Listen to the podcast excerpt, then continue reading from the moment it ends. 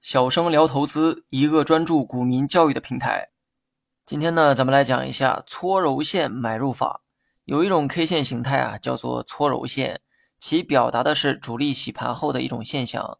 为了体现洗盘时的这个洗这个动作哈，于是呢，用搓揉两个字去形容它。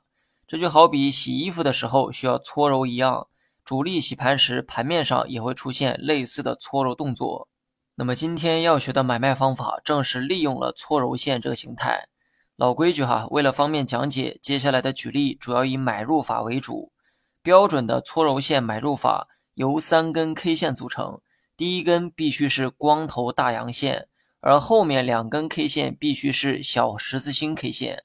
具体图片可以查看文稿中的图一。光头阳线后面的十字星 K 线，其实呢就是搓揉线。搓揉线可以是由两根小十字星构成，也可以由三根十字星构成。十字星是阳星还是阴星都无所谓哈。只要保证是十字星就好。另外呢，还有一个重点，大阳线后面的十字星整体走势要呈现回落的趋势，且回落的最低点不能低于大阳线的底部。具体图片可以查看文稿中的图二。当股价出现光头大阳线之后，接连收出了两三根小十字星 K 线，这些十字星整体表现出了回落的一个趋势，但回落的最低点没有跌破阳线的底部。这个时候就是最好的买入机会，在满足上述条件的情况下，你可以在第二或者第三根十字星的时候选择买入，后期股价可能会出现反弹。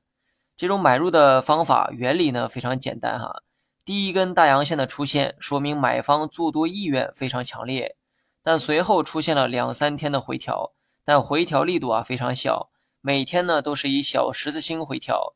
而且两三天下来，整体的回调力度也非常有限，相比第一天大阳线的那个强度，回调时体现的力度啊明显不够。而这种现象很可能是主力洗盘的一个行为，主力想拉抬股价，于是呢先拉出了一根大阳线，可随后的几根十字星是为了洗盘，也就是故意造成了股价涨不动的一个假象，诱骗里面的散户提前卖出股票。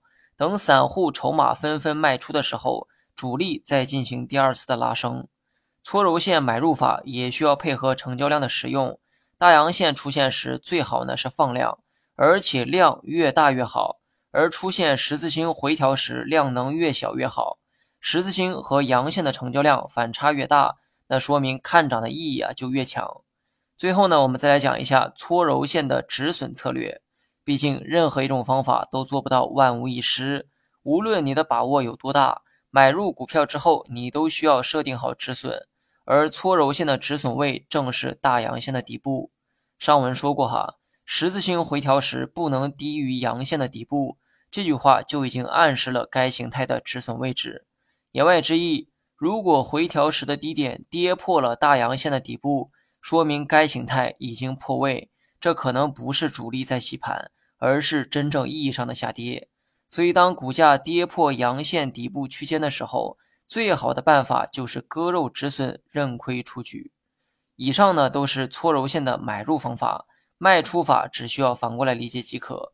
卖出形态是先出现一根光脚大阴线，然后拖着两三根十字星，十字星整体表现为反弹的一个趋势，但是反弹的最高点没能突破大阴线的最顶端。